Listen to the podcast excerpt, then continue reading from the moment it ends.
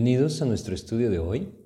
Hoy estaremos compartiendo nuevamente la epístola a los Gálatas y estaremos compartiendo un pasaje que solo consta de algunos pocos versículos, cuatro o cinco versículos del capítulo 2 de la epístola a los Gálatas. Un pasaje que me parece muy importante detenernos un poco, meditar un poco en lo que realmente significa. ¿Por qué es tan importante? Porque como hemos estado compartiendo en esta epístola, en el primero y en el segundo capítulo, el apóstol Pablo ha hablado de su experiencia con el Evangelio, cómo fue la gracia de Dios la que le rescató de esa vida que él llevaba, de esa vida en la que buscaba a través de su propia justicia alcanzar el favor de Dios. Y no solamente esto, sino también su experiencia con los otros apóstoles y su experiencia en Antioquía con el apóstol Pedro. Y en todo esto, él ha manifestado claramente que hay un solo camino para alcanzar esa salvación en Cristo y es el camino de la gracia. Es bien importante que nosotros meditemos entonces en la razón que Él empieza a dar desde este momento para poder afirmar eso con toda claridad. En estos versículos, aunque todavía pertenecen al capítulo 2, empezamos a ver cómo el apóstol Pablo, más bien Dios, a través del apóstol Pablo, nos presenta esa base doctrinal para poder entender claramente que es a través de la gracia y no por medio de las obras de la ley que el hombre puede ser declarado justo ante los ojos de Dios. Y esto es lo que hoy vamos a empezar a leer. En Gálatas capítulo 2 vamos a retomar desde el versículo 19 y vamos a leer hasta el versículo 21. Vamos a hacer una oración para pedirle a Dios que nos guíe y vamos a comenzar. Señor, te agradecemos, Padre, la oportunidad que tú hoy nos estás dando de compartir nuevamente tu palabra.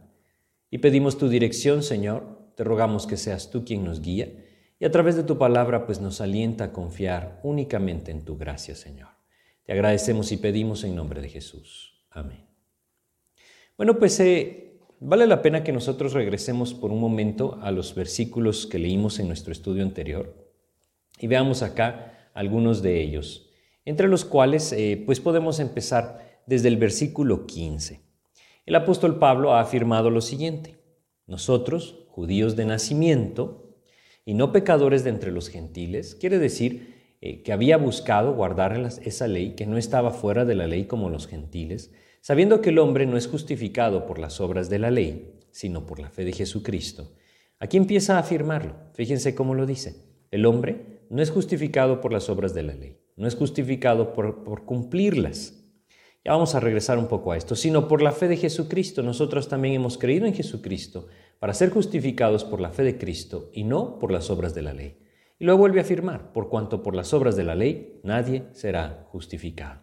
Bueno, esto es lo que estuvimos compartiendo en nuestro estudio anterior. Y ahora avanzamos un poco, versículo 17, y si buscando ser justificados en Cristo, también nosotros somos hallados pecadores, ¿es por eso Cristo ministro de pecado? En ninguna manera, él mismo lo responde. Porque si las cosas que destruí las mismas vuelvo a edificar, transgresor me hago. Hasta este momento, como lo hemos visto en nuestro estudio de esta epístola, el apóstol Pablo entonces empieza a presentar esa doctrina de la gracia que está por encima de la ley. ¿En qué sentido? Como él lo dice, buscando cumplir la ley, él no pudo ser justificado. Y cabe, cabe resaltar, e, es muy importante entender bien el significado de esta palabra justificado. No quiere decir que tiene un pretexto para pecar, no, no quiere decir esto. A veces hay una confusión en nuestro idioma. Tampoco quiere decir que somos hechos justos, es decir, Él nos hace justos y por lo tanto nosotros ya no tenemos relación con el pecado o ya no pecamos. No es esto lo que indica. Creo que es un pasaje muy claro si nosotros recordamos en Primera de Juan capítulo 1 versículo 8, cómo Dios nos recuerda esto a través del apóstol Juan. Primera de Juan 1.8, solo para entender bien esta palabra, justificados, dice, si decimos que no tenemos pecado, nos engañamos a nosotros mismos y la verdad no está en nosotros. Pero también dice, si confesamos nuestros pecados, Él es fiel y justo para perdonarnos y limpiarnos. La idea es entender que el creyente, aun cuando es justificado delante de Dios, no quiere decir que haya sido hecho justo y ya no peca. No, la palabra justificado presentada en esta epístola de los Gálatas, como lo leemos por ejemplo en el 2.16 de Gálatas, significa ser declarado justo. Quiere decir que la justicia de Cristo, porque Él sí es justo en todo el sentido de la palabra, perfecto, eso es lo que Él es, esa justicia de Cristo es atribuida a nuestra cuenta. Así es que somos declarados justos. Quizá una forma más sencilla de comprenderlo en nuestro idioma sería ser declarados inocentes, ¿sí? Como en un juicio, una persona es declarada inocente, no porque en este caso, no porque nosotros no seamos culpables, sí lo somos, somos culpables de pecado, todos nosotros somos pecadores.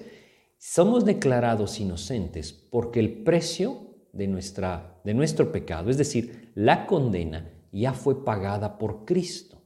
Y ese pago que Él dio hace posible que nosotros seamos declarados justos o inocentes y por lo tanto podamos tener esa entrada a la presencia del Señor. Esto es algo que la ley nunca logró hacer, es algo que la ley nunca pudo hacer. Si regresamos a aquel pasaje que estuvimos compartiendo en Hechos capítulo 15 y, prestamos atención a lo que, lo que el apóstol Pedro dice en aquel concilio de Jerusalén en el que se tocó este tema, esa necesidad de poner los ojos en la gracia y no volver a los preceptos de la ley, dice acá en Hechos capítulo 15, vamos a leer acá el versículo 10, fíjense lo que dice. Ahora pues, ¿por qué tentáis a Dios poniendo sobre la cerviz de los discípulos un yugo que ni nuestros padres ni nosotros hemos podido llevar? Lo que él estaba diciendo acá es, ¿por qué quieren obligar a los creyentes? ¿Por qué quieren llevar a aquellos que por medio de la fe en Jesucristo han alcanzado salvación en la gracia de Dios? ¿Por qué los quieren llevar a un sistema legal que nosotros no hemos podido cumplir, que nuestros padres no han podido cumplir, que no ha salvado a nadie? ¿Por qué? Como lo vamos a entender en esta sección doctrinal de Gálatas, porque el propósito de la ley no era salvar, el propósito de la ley era condenar precisamente para que el hombre entonces comprendiera que tenía una necesidad, la necesidad de un redentor. Y eso apuntaría entonces al Mesías, a Cristo, nuestro Salvador, aquel quien vino a dar su vida por nosotros, que fue entregado por nuestras transgresiones y resucitado para nuestra justificación. Es lo que nosotros leemos en la epístola a los romanos. Vamos a leerlo, Romanos capítulo 4, está en el versículo 25, un pasaje muy importante para comprender esto que estamos compartiendo en Gálatas, Romanos. Capítulo 4, versículo 25 nos dice lo siguiente, hablando obviamente de nuestro Señor Jesucristo, el cual fue entregado por nuestras transgresiones y resucitado para nuestra justificación.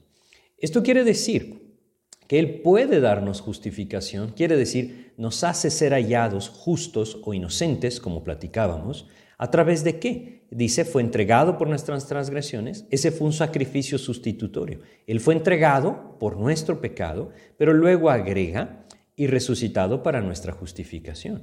Es decir, su muerte dio el pago, su resurrección la victoria. Y a través de esto, su justicia es atribuida a todo aquel que por la fe viene a Cristo. Esto es lo que el apóstol Pablo va a empezar a explicar. Y si regresamos a Gálatas, en el capítulo 2 de Gálatas, si leemos el versículo 19, nosotros encontramos lo siguiente. Dice, dice Gálatas 2.19, porque yo por la ley soy, muerto para la ley a fin de vivir para Dios. Es un versículo que, que necesitamos detenernos un poquito para comprenderlo bien. Dice, otra vez se los vuelvo a leer, porque yo por la ley soy muerto para la ley, a fin de vivir para Dios. ¿Qué es lo que él está diciendo? Bueno, dice, por la ley soy muerto a la ley. ¿Sí? Eso es lo que dice. Ahora, cuando él dice por la ley, porque yo por la ley, está hablando acerca de lo que él reconoce de su vida y que nosotros debemos reconocer, nuestra pecaminosidad. Quiere decir, esa claridad, esa verdad, que nosotros no podemos cumplir lo que Dios demanda en su santidad. Ahora, por supuesto, y quiero nuevamente mencionar, no estamos hablando de libertinaje. La gracia de Dios es lo único que lleva al creyente a vivir en una verdadera santidad. Es el fruto del Espíritu el que trae esa santidad a la vida del creyente. Pero no es el esfuerzo personal en cumplir la ley. Ese es el contraste. Entonces él dice, por la ley soy muerto. ¿Por qué? Porque él reconoce su pecaminosidad, algo que nosotros también debemos reconocer. Y es en Romanos capítulo 3 que nosotros podemos ver nuevamente esta explicación. Si regresamos a Romanos capítulo 3, Y vemos primero, el versículo 10, por ejemplo, nos dice, como está escrito, no hay justo ni aún uno. Esto es lo que la ley dice. La ley dice no hay justo. ¿Por qué no hay justo? Porque nadie puede cumplir la ley y por lo tanto ser hallado justo a través de la ley. Debía haber otra manera y esa manera es la gracia de Dios por medio de su muerte y resurrección. Un poquito más adelante, 3.23 de la epístola a los romanos, por cuanto todos pecaron y están destituidos de la gloria de Dios. Así es que en este pasaje empezamos a ver un poco más profundo el poder comprender claramente por qué el hombre no podía ser justificado o ser hallado justo por sí mismo, por qué se necesitaba un redentor, porque la ley de Dios ponía un estándar inalcanzable para esa naturaleza pecaminosa que nosotros tenemos. Dios lo sabía y el propósito no era condenar a todos, el propósito era manifestar su amor dando su vida por nosotros, para que entonces el creyente, al contemplar la obra de Cristo, el sacrificio de Cristo y su gracia extendida para salvación, pueda reaccionar en amor hacia Cristo, rendir su vida y entender que ahora pertenece al Señor. Es un, es un plan maravilloso de redención, movido por amor, que puede producir amor en aquel que lo contempla, que lo entiende y lo cree. Ese es el camino y esa es la vida cristiana, realmente. Podríamos seguir leyendo más versículos que nos hablan de esto. Por ejemplo, Eclesiastés capítulo 7, en el versículo 20, siempre me ha parecido un pasaje más eh, eh, muy claro, ¿no? Para compartir esa eh, verdad de la pecaminosidad del hombre. Gálatas, perdón, Eclesiastés capítulo 7, versículo 20 dice, ciertamente no hay hombre justo en la tierra que haga el bien y nunca peque. Es que nosotros podríamos pensar, bueno, pero, pero yo no soy mala persona, soy buena persona, sí, pero pecamos. Y eso nos hace pecadores. Y en esa condición de pecadores, simplemente no podemos ser hallados justos ante los ojos de Dios. Eso es lo que la ley produce. Regresando a Gálatas entonces, Gálatas 2.19, porque por la ley, yo por la ley, soy muerto para la ley. ¿Qué quiere decir? Lo que estamos viendo. La ley me condena porque soy pecador, ¿sí? Entonces, cuando él dice, soy muerto para la ley, ¿a qué es que se refiere? Bueno, podríamos entenderlo de esta manera. A través de lo que la ley hace, lo condena, entonces él muere para la ley. Quiere decir, ya no hay esperanza en la ley, no hay una búsqueda de justicia a través de la ley, porque la ley condenó a muerte a todos nosotros. Por lo tanto, por la misma ley, nosotros somos muertos para la ley no podemos encontrar salvación en ella. Es algo tan importante de comprender porque simplemente no hay esperanza en la ley, porque el propósito de la ley no es salvar.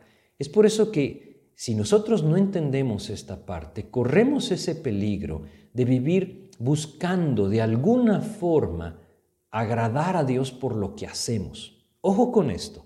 Por favor, yo no quiero que se confundan y que piensen que estamos hablando de libertinaje, porque no lo es. Siempre hablar de la gracia de Dios tiene ese, ese, ese riesgo, esa malinterpretación de la gracia, pero si no hablamos de la gracia de Dios, entonces no hablamos del Evangelio de Cristo. Y esa es la necesidad que nosotros tenemos. El apóstol Pablo eh, guiado por el Espíritu de Dios en todo el capítulo 6 de Romanos, eso es lo que presenta, que pues pecaremos para que la gracia abunde. En ninguna manera, ese no es el propósito, pero muchas veces esto se malinterpreta. Lo que estoy tratando de explicarles, estoy tratando de decirles, es que la ley no trae esperanza, porque nadie puede alcanzar salvación o justicia por medio de cumplirla. Entonces es muy sencillo entender. Si yo estoy basando mi relación con Dios en cumplir los diez mandamientos, simplemente debo entender que ya estoy condenado. Si yo estoy basando mi relación con Dios en cumplir los mandatos de la palabra a cabalidad para entonces ganar algo, entonces ya estoy destinado a la condenación. Nadie puede ganarse el cielo. Y muchas personas pueden decir esto, esforcémonos para ganarnos el cielo. Nadie se lo puede ganar. El único que pudo ganarlo por nosotros fue Cristo. Cristo tomó nuestro lugar. Esa ley que nos condenaba fue la que llevó a Cristo a subir esa cruz. Es decir, el apóstol Pablo dice nuevamente Gálatas 2.19, porque yo por la ley soy muerto para la ley a fin de vivir para Dios. Y lo que él está diciendo es que Cristo tomó su lugar. Para la ley él ahora él ha muerto. Ahora, por Cristo, puede vivir para Dios. es una nueva creación. Eso es lo que Él está diciendo acá. Yo para la ley morí, pero ahora vivo para Dios por lo que Él hizo por mí en Cristo, porque Él tomó mi lugar, como lo leímos en Romanos 4, 25. Su muerte pagó mis transgresiones, su resurrección me atribuyó justicia, la justicia de Él. Y a través de esto entonces yo tengo una nueva oportunidad, esa oportunidad de una nueva vida. ¿Sí? Recuerdan lo que leímos en Romanos 4:25. Vamos a ir a 1 Pedro 2:24, por ejemplo. En 1 Pedro capítulo 2, versículo 24, nosotros leemos lo siguiente, dice acá, quien llevó él mismo nuestros pecados en su cuerpo sobre el madero, para que nosotros, estando muertos a los pecados, vivamos a la justicia, y por cuya herida fuisteis sanados. Aquí lo dice, ¿no? Llevó él mismo nuestros pecados en su cuerpo sobre el madero.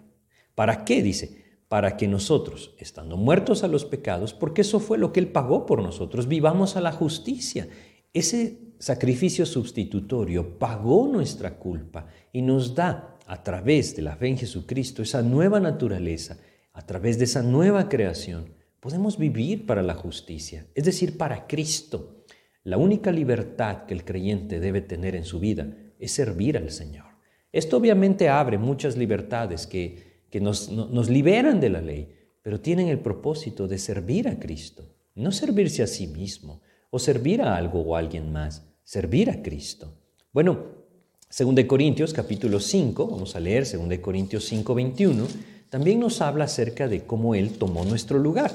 Es, es, básico entender esto para poder comprender por qué entonces Él dice, yo morí a la ley, pero ahora vivo para Cristo. Según de Corintios 5, 21 les decía, al que no conoció pecado, por nosotros lo, hizo pecado. Eso es lo que Romanos 4, 25 dice, Él murió por nuestras transgresiones. Por nosotros lo hizo pecado, para que nosotros fuésemos hechos justicia de Dios en Él. Él pagó para que entonces yo pueda ser declarado inocente. ¿No es eso maravilloso? Estoy seguro que a muchos les cuesta aceptar esto, porque entonces ya no se trata de mi justicia. Pero ¿quién tiene justicia propia? Eso es lo maravilloso del Evangelio de Salvación. Son buenas nuevas que traen esperanza de salvación por medio de Jesucristo, por medio de la, fe en Jesucristo, por medio de lo que Él hizo por nosotros. A través de la fe en Cristo, el hombre entonces puede ser declarado justo. Otro versículo para poder entender esto, vamos a ir a Hebreos capítulo 9. Hebreos capítulo 9 en el versículo 24, nosotros leemos lo siguiente. Hebreos capítulo 9, versículo 24 nos dice lo siguiente. Hebreos 9, 24. Porque no entró Cristo en el santuario hecho de mano, figura del verdadero, sino en el cielo mismo, para presentarse ahora por nosotros ante Dios. Esto es lo que quiere decir esa segunda parte de Romanos 4:25, resucitado para nuestra justificación. Él llegó a la misma presencia de Dios y se presentó por nosotros ante Dios. A través de esto entonces el Señor atribuye justicia al pecador que por la fe apropia ese regalo, ese don que por su gracia el Señor le quiere entregar. Ese es el Evangelio y es maravilloso. Verdaderamente es maravilloso porque es un don de gracia, un don de Dios extendido por amor a todo aquel que lo quiera tomar. Y no solamente perdona nuestros pecados, transforma nuestras vidas a través de esa nueva creación, de esa nueva naturaleza que trae nuestras vidas. Segunda de Pedro capítulo 1, vamos a ir a Segunda de Pedro capítulo 1 y vamos a leer acá el versículo 4. Segunda de Pedro 1, 4, él nos habla acerca de esa nueva naturaleza, dice, por medio de las cuales eh, eh, está hablando, leamos el 3 para entenderlo, como todas las cosas que pertenecen a la vida y a la piedad nos han sido dadas por su divino poder, mediante el conocimiento de aquel que nos llamó por su gloria y excelencia, eh, entendamos claramente que, está hablando de todo aquello maravilloso que el Señor hace con nosotros por medio de la fe en Jesucristo. Dice, versículo 4, por medio de las cuales nos ha dado preciosas y grandísimas promesas, para que por ellas llegases a ser participantes de la naturaleza divina, habiendo huido de la corrupción que hay en el mundo a causa de la concupiscencia. Es increíble poder comprender que Él ha puesto su espíritu en nosotros, que a través de la fe en Jesucristo nos ha dado una nueva naturaleza. Juan capítulo 3, el Señor Jesucristo explica todo esto a Nicodemo, el nuevo nacimiento por medio del Espíritu. Tito capítulo 3 nos habla acerca de una regeneración, de una renovación por medio de la presencia del Espíritu. Si nosotros eh, ahondáramos en esto, bueno, sería un tema de otro estudio, pero debemos comprender que esa nueva naturaleza ha sido dada al creyente por gracia, no nos la ganamos. Y tampoco nadie puede hacerlo por nosotros. Es tan importante que nosotros hoy reconozcamos eso. Esa nueva naturaleza viene a la vida del creyente cuando por medio de la fe en Jesucristo acepta ese plan de salvación de Dios por su gracia. Efesios capítulo 1, versículo 13 y 14 nos dice, Efesios 1, 13 y 14, en él también vosotros, habiendo oído la palabra de verdad, el evangelio de vuestra salvación, y habiendo creído en él, fuisteis sellados con el Espíritu Santo de la promesa, que es las arras de nuestra herencia, hasta la redención de la posesión adquirida para la alabanza de su gloria. En el momento que el creyente, que la persona escucha el evangelio de Cristo, en el momento que acepta, que recibe por fe ese regalo de salvación a través del pago de Jesucristo, confesando sus pecados, reconociendo al Señor Jesús como el Señor y Salvador de su vida, entonces el Espíritu de Dios viene a morar al corazón. Y no solamente esto hace entonces que la ley quede atrás, sino que hay una nueva naturaleza por medio de la cual el creyente puede vivir libremente para Dios. Todo por medio del poder del Espíritu de Dios morando en el corazón por la gracia derramada a través de Cristo. Ese es el, Evangelio y esa es la vida cristiana. Espero que me vayan siguiendo en todo esto. Y quizá de alguna otra forma no es esta una exhortación a vivir para Cristo. Bueno, realmente lo es y lo están comprendiendo. Pero necesitamos comprender estas bases de la vida en Cristo. ¿Por qué la gracia realmente es el camino? Esto es lo que Dios está explicando a través del apóstol Pablo en esta epístola a los Gálatas. ¿sí? Bueno, vamos a ir a otro pasaje, Colosenses capítulo 1, versículos 27 eh, podríamos decir con, sencillez, este versículo expresa lo que es la vida cristiana. Colosenses capítulo 1, versículo 27, nos dice lo siguiente, fíjense cómo dice acá, Colosenses 1, 27, a quienes Dios quiso dar a conocer las riquezas de la gloria de este misterio entre los gentiles. Y, y atención a esta frase de este versículo, que es Cristo en vosotros, la esperanza de gloria. Esta es la vida cristiana, Cristo en vosotros. ¿Quién lo ganó? ¿Quién alcanzó méritos suficientes para que Cristo entonces viniera por medio de su Espíritu a morar a su vida y fuera Cristo en él? Nadie. Nadie lo puede hacer, nadie lo puede lograr. El Señor Jesucristo viene a la vida de aquel que por fe recibe esa gracia de Dios, ese don de Dios a través de esa obra redentora del Señor Jesucristo. Así es que debemos entenderlo con claridad. Estamos muertos para la ley, por medio de la ley, a fin de que por medio de esa nueva naturaleza que Dios extiende a la vida del creyente por la fe, podamos vivir para Dios. Y llegamos entonces al versículo 20 de Gálatas 2, un versículo que debe ser comprendido porque es muy mal entendido. Eh, algunas personas lo toman, Gálatas 2.20, como una renovación de entrega, ¿no? O, de alguna forma lo toman como yo ya, ya he conocido a Cristo, pero ahora ya no voy a vivir yo, ahora voy a dejar que Él vive en mí. Bueno, realmente este versículo no habla de una consagración de la vida del creyente, realmente este versículo habla de la conversión, habla de lo que hemos estado viendo en el versículo 19 también, habla de esa nueva creación que por medio de la fe viene a la vida del creyente y entonces le lleva a vivir para Cristo. Y cuán importante es entender esta posición que nosotros tenemos ahora en Cristo, si es que estamos en Cristo. Muchas personas hoy piensan que son cristianas o se llaman a sí mismos cristianas, pero no han comprendido realmente el camino de salvación, la gracia de Dios por medio de Cristo. Es decir, es tan importante que prestemos atención a esto, no solamente para eh, eh, esa seguridad de salvación en nuestras vidas, que estoy seguro que si el Espíritu de Dios gobierna sus vidas, ustedes la tienen, sino también para que podamos compartirlo con claridad y podamos compartir a través de la palabra cuál es ese camino de salvación. Bueno, vamos a Gálatas 2.20, vamos a leerlo, dice lo siguiente, con Cristo estoy juntamente crucificado y ya no vivo yo, mas vive Cristo en mí. Y lo que ahora vivo en la carne, lo vivo en la fe del Hijo de Dios, el cual me amó y se entregó a sí mismo por mí. Qué maravilloso versículo. Nuevamente, no es un versículo que nos habla de consagración en la vida del creyente, es un versículo que nos habla de la conversión. Y vamos por partes. Con Cristo estoy juntamente crucificado. ¿sí? ¿Qué quiere decir esto? Y ya no vivo yo. Vamos por partes. Con Cristo estoy juntamente crucificado. Es que debemos entender lo que hemos estado compartiendo, lo que leímos en Romanos 4:25, lo que vimos en Primera de Pedro. Él tomó mi lugar. Y cuando Él subió esa cruz, el que murió ahí fui yo, a través de Cristo. Es decir, Él pagó por mí, pero me da la oportunidad de seguir viviendo, para que entonces yo pueda vivir para Él. Vamos a Romanos capítulo 6, es un pasaje que nos explica mucho más profundo este tema de la muerte del creyente en Cristo, en la crucifixión de Cristo.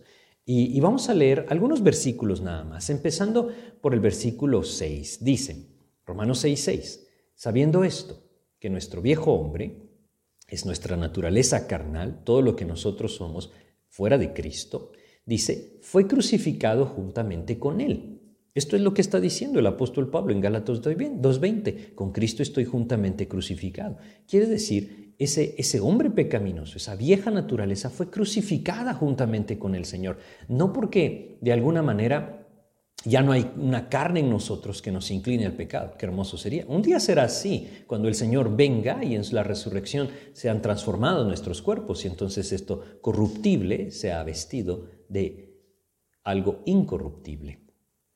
Pero mientras estamos en este cuerpo, en esta tierra, tenemos esa carne. Y necesitamos buscar esa llenura del Espíritu que entonces nos lleve a vivir lejos de la carne.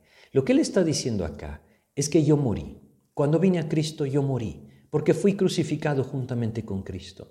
Cuando por medio de la fe yo abrí mi vida, abrí mi corazón, puse mi fe completamente en el Señor Jesucristo y le dije, Señor, yo creo que tú pagaste en la cruz por mis pecados, yo morí. Ahí entonces yo morí y todo aquello que había en mi vida ya no debe vivir. Esa es la idea, ¿sí? Ahí en la cruz, mi viejo hombre fue crucificado porque pagó el precio, perdón, pagó el precio en Cristo. Cristo lo pagó. Eso es lo que dice, versículo 6, nuevamente de Romanos 6, sabiendo que nuestro viejo hombre fue crucificado juntamente con él para que el cuerpo del pecado sea destruido, a fin de que no sirvamos más al pecado. Esto nos da libertad, ¿saben? Esa libertad que el Hijo de Dios tiene cuando vino a los pies de Cristo, desde que vino a los pies de Cristo. Libertad para vivir para el Señor. Entonces, eh, regresando a Gálatas 2.20, vamos a volver a leer este, este versículo, con Cristo estoy juntamente crucificado. Esta no es una decisión de consagración en la vida del creyente, como les decía. Esto es lo que sucedió realmente cuando nosotros venimos a los pies de Cristo por medio de la fe. Nuestro viejo hombre fue crucificado juntamente con él para que el cuerpo del pecado sea destruido. Quiere decir, nosotros mismos morimos ahí en esa cruz. Él pagó, pero nos da esa maravillosa libertad para vivir para Él. Nos permite estar vivos, seguir viviendo, para ya no vivir para nosotros mismos, sino para Cristo. Por eso es lo que Él dice, Gálatas 2.20, con Cristo estoy juntamente crucificado y ya no vivo yo. Ya no soy yo el que gobierna, ya no soy el que ya no soy yo el que vivo. ¿Quién es el que vive? Es esa nueva creación del Señor en mí. Esa es la idea. Y cuán importante es reconocer esto en el momento en que el creyente o que la persona toma esa decisión por fe de venir a los pies de Jesús. Es tan importante que, eh, que esto sea comprendido, ¿sí? El apóstol Pablo no trabajaba para su salvación. Él ya tenía redención. Él ya tenía salvación por medio de redención. Si nosotros vamos a Gálatas 3, versículo 13, eh, dice, Cristo nos redimió de la maldición de la ley, hecho por nosotros maldición, porque está escrito, maldito todo el que es colgado en un madero. Ahí fue donde yo morí, yo, yo merecía esa maldición. Cristo la llevó por mí, mi viejo hombre murió crucificado juntamente con él, porque ahí pagó el precio. Ahora ya no debemos, ya no vivimos nosotros, ya no nos debemos a nosotros, nos debemos a Cristo. Y eso es lo que Él está diciendo. Cristo murió y yo vivo. Él resucitó y me dio una nueva vida en Él, en Cristo. Por eso regresamos a Gálatas 2.20, dice, con Cristo estoy juntamente crucificado y ya no vivo yo, más vive Cristo en mí. Ahora habla de la experiencia acá, terrenal. Y lo que ahora vivo en la carne, es decir, lo que vivo en este cuerpo mortal, terrenal, aquí en este mundo donde estoy, dice, lo que ahora vivo en la carne, lo vivo en la fe del Hijo de Dios ya no lo vivo esforzándome por alcanzar algo. Ya no lo vivo confiando en mi justicia. Ya no lo vivo confiando en cumplir la ley o en buscando cumplir la ley para ser hallado inocente ante los ojos de Dios o ser hallado justo ante los ojos de Dios. No, Ahora lo vivo en la fe del Hijo de Dios, descansando completamente en su obra redentora que por gracia ha extendido hacia mi vida. Créanme, esa es la vida que trae descanso y paz. Una vida que reconoce, yo no lo puedo lograr, pero tú lo hiciste por mí, Señor. Yo no lo puedo alcanzar, pero tú lo alcanzaste por mí, Señor. Por gracia lo hiciste, por fe yo lo recibo en mi vida. Claro, no se trata de un decir religioso. Es todo algo que Dios despierta y mueve por medio de su Espíritu en el corazón de aquel que ha sido atraído por Cristo, que ha sido llevado a la fe del Señor Jesucristo. Él dice entonces lo que vivo en la carne, lo vivo en la fe del Hijo de Dios. Lo vivo ya no en mis fuerzas, lo vivo ya no esforzándome, lo vivo en la fe del Hijo de Dios. Ya no lo vivo dependiendo de un sistema legal que me someta, como los diez mandamientos, sino descansando en su obra de gracia. Y fíjense cómo termina este versículo, el cual me amó y se entregó a sí mismo por mí. Nuevamente, Él reafirma la razón Vivo confiando en Él, vivo confiando en su obra, vivo confiando en su gracia, porque sé que me ama. Y esa muestra de amor fue entregarse a cambio de mi vida. Qué verdad más maravillosa. ¿Podemos nosotros con libertad afirmar esto en nuestras vidas? ¿Puedo decir yo con toda libertad, Él me amó, se entregó a sí mismo por mí, ya no confío en mí, confío solamente en el Señor? Ese es el propósito. Ese es el plan, ese es el anhelo de Dios a través de esta epístola para el creyente, que aprenda a confiar única y solamente en Cristo, no en sí mismo, no poner sus ojos en lo que hace, en lo que logra, no. No quiere decir esto que Dios no anhele ese carácter de Cristo en nosotros, es que es el carácter de Cristo el que nos va a llevar a ser transformados. Y el carácter de Cristo nos va a llevar a vivir con integridad y excelencia para Cristo. Pero no somos nosotros, es la gracia de Dios. Y esa es la gran diferencia. Ya no vivo yo, ya no vivo confiando en mí, ahora vivo confiando en su obra redentora, porque Él me ama, porque se entregó a sí mismo por mí. Qué verdad más maravillosa les decía, y debemos preguntarnos, ¿es esta la verdad en la que yo estoy viviendo? Si lo entiendo así, entonces debo entender que me debo a Él. Vamos a ir a, un evangelio, Juan, capítulo 4 de Juan, ¿sí? El evangelio de Juan es, es un evangelio maravilloso que nos habla verdades espirituales tremendas y, es distinto en ese sentido a los evangelios. Juan capítulo 4, versículo 14, ¿sí? Dice, mas el que bebiere del agua que yo le daré, está hablando el Señor Jesús, no tendrá sed jamás. ¿Cómo estamos en este sentido en nuestras vidas? ¿Está el Señor Jesucristo saciando nuestra sed? ¿Estamos contemplando a su amor y nos gozamos en que se entregó a sí mismo por nosotros? A veces ni siquiera prestamos atención a esto. Mas el que bebiere del agua que yo le daré no tendrá sed jamás, sino que el agua que yo le daré será en él una fuente de agua que salte para vida eterna, una sed saciada. Eso es lo que el Señor trae al corazón de aquel que por gracia, o más bien que reconoce la gracia de Dios y la recibe por fe. Efesios capítulo 4, vamos a Efesios capítulo 4, vamos a leer acá en Efesios 4, el versículo 24. Fíjense cómo dice este pasaje, Efesios 4, 24 nos dice Dios lo siguiente. Así que, como la iglesia está sujeta a Cristo, perdón, estoy leyendo el 5, Efesios 4, 24 les decía, y vestidos del nuevo hombre, creado según Dios en la justicia y santidad de la verdad. Ese es el camino. ¿Cómo lo debo hacer? ¿Cómo, ¿Cómo se produce esto en mi vida? Cuando yo pongo mis ojos en la gracia de Dios. Cuando entiendo, Señor, tú me amaste, tú te entregaste a sí mismo por mí, a cambio de mi vida, y no lo hiciste porque yo me lo gané. Yo no lo merecía. Soy pecador. La ley me muestra que soy pecador. Entiendo entonces que solamente, que únicamente el Señor Jesucristo pudo hacer esto por gracia. Me rindo a Él. Ese es el camino de la santidad. Si regresamos a Gálatas, capítulo 2, versículo 21 dice, no desecho la gracia de Dios, pues si por la ley fuese la justicia, entonces por demás murió Cristo.